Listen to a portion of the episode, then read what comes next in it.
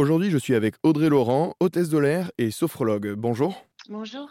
En avion, ça peut être un plaisir et pour certains, ça peut être une euh, grosse frayeur. Il peut y avoir même des, des crises de panique. Audrey Laurent, en tant que hôtesse de l'air et sophrologue, quels sont vos conseils?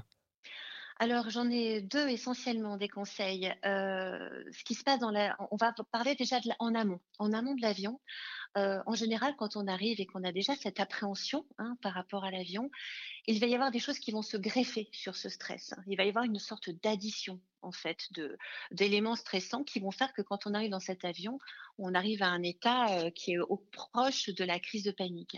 Quand je, vous dis de, de- d'éléments stressants en plus, je pense à le fait qu'il y ait des embouteillages, le fait que votre valise n'ait pas été préparée la veille.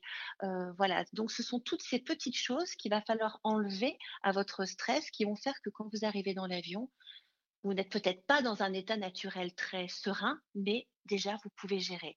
Donc c'est faire sa valise en amont, c'est faire attention à, en fonction de où est l'aéroport s'il y a des embouteillages, est-ce que vous avez bien les papiers qui sont en règle, est-ce que tout est géré au niveau de travail?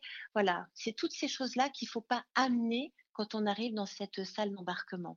Et la deuxième, c'est vraiment faire confiance euh, au métier de navigant, hein, les personnes que vous rencontrez dans l'avion, les hôtesses et les stewards.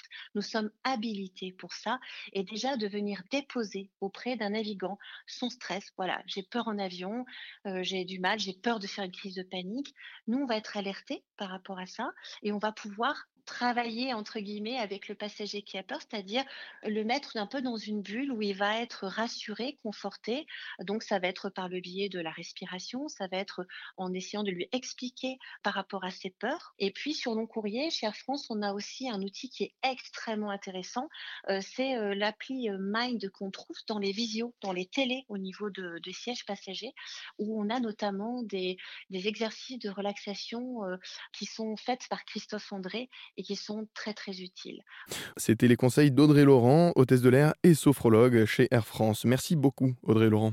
Merci à vous.